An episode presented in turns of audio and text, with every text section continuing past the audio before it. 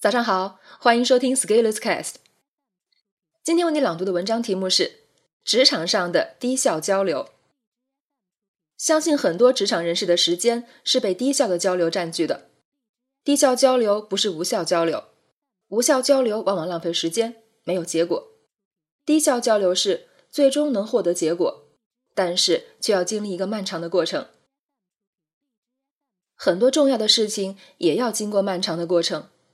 但是低效交流却极大增加了工作推进中本来可以避免的时间拖延。低效交流是职场人士的时间杀手。不要看我们每天上班忙忙碌碌，其实很多时间就消耗在这样低效的协调与沟通上。如果你用时间记录软件看一下，你就会发现，在一天中会有大量时间是花在看手机上的，但是你却没有意识到。走神摸一下手机。思考时顶不住压力，又摸一下，来了消息再摸一下，这种小而碎的时间好像都很短暂，加起来就会占据很大一块时间。上班其实也是这样，你可以想想，你有多少时间是真正有产出的，又有多少时间是要用在低效的交流上的？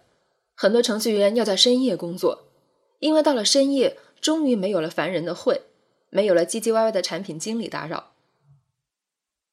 现代企业制度的设计就是为了规避风险，引入流程，最大化程度降低对于某个特定个体的依赖，而把分工一打散，在出活协作的时候就会进入高密度的低效交流时间。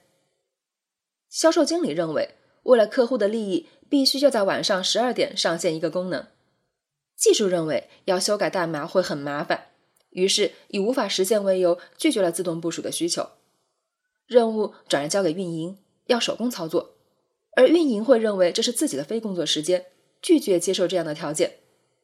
于是，就这个问题，三方进入了一场长达一天的低效沟通。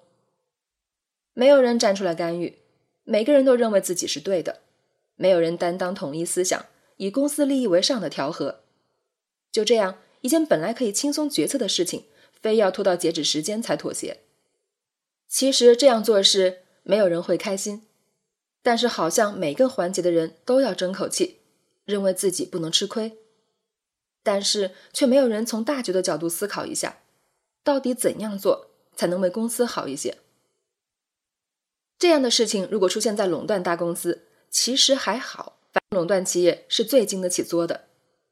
但是如果在一家创业公司，你都能感到部门之间的壁垒森严，互相提防，你就会觉得这家公司的员工。虽然每天都在辛辛苦苦上班，其实是在吞噬创业者的事业。所以，对于刚才的问题，那些销售驱动的公司会给予销售无比的权利来调动研发资源，确保项目功能能够落地。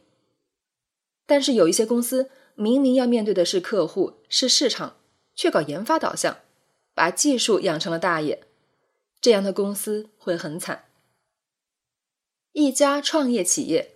如果员工都这样作，都这样搞低效交流，很难玩得长久。企业就像军队一样，在商业的战场上，命令要能执行得下去，动作要做到位，战略要能落实，那是要有铁一样的意志，钢一般的手腕。更关键的是，一定要以大局为重。但是员工嘛，谁会站在老板的位置思考问题？谁会为公司考虑呢？创业者也难辞其咎，因为他创立的公司建立的企业文化，并没有能力鉴别与发现能真正为公司考虑的人，并且给予合理的回馈。所以最后在每一个执行环节，大家都在打折扣，把这些折扣连乘起来，就变成了十分之一甚至百分之一的缩水了。创业是一件逆人性的事情，比成长还要逆人性。成长是自己逆自己的人性，创业是你召集了一群人，然后用一套制度去逆这个集体的人性。但是任何集体都会存在这样低效的交流，有时候你真的没有办法。但是作为个人，有时候自己也是有办法的。我会怎么做？一，一旦交流进入低效纠结期，马上终止讨论，并提出争议点问题。针对争议问题再次表态，如果不能达成一致意见，直接升级处理，不再过多废话。二，对于沟通达成协议，要么你听我的，要么我听你的，我们都没有主意的，就共同商量一次。如果达成一致就执行，达不成回到一。三，分发任务，零散交办，集中统一处理。通过邮件是最佳方式，也方便留痕和甩锅。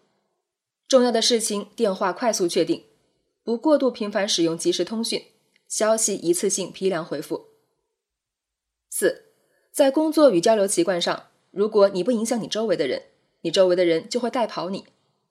所以，尝试反向训练你的同事和合作伙伴，比如在重要工作期间不接受任何打扰，比如上午集中工作不回复即时通信消息。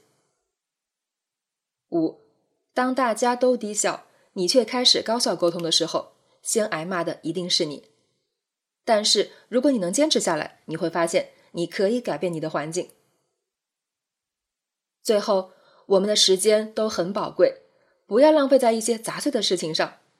如果杂碎太多，就先拼起来，再一起处理。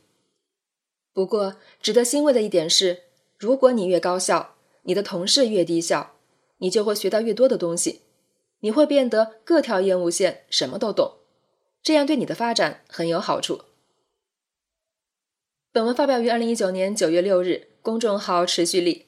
如果你喜欢这篇文章，欢迎搜索关注我们的公众号，也可以添加作者微信 e scalers 一起交流。咱们明天见。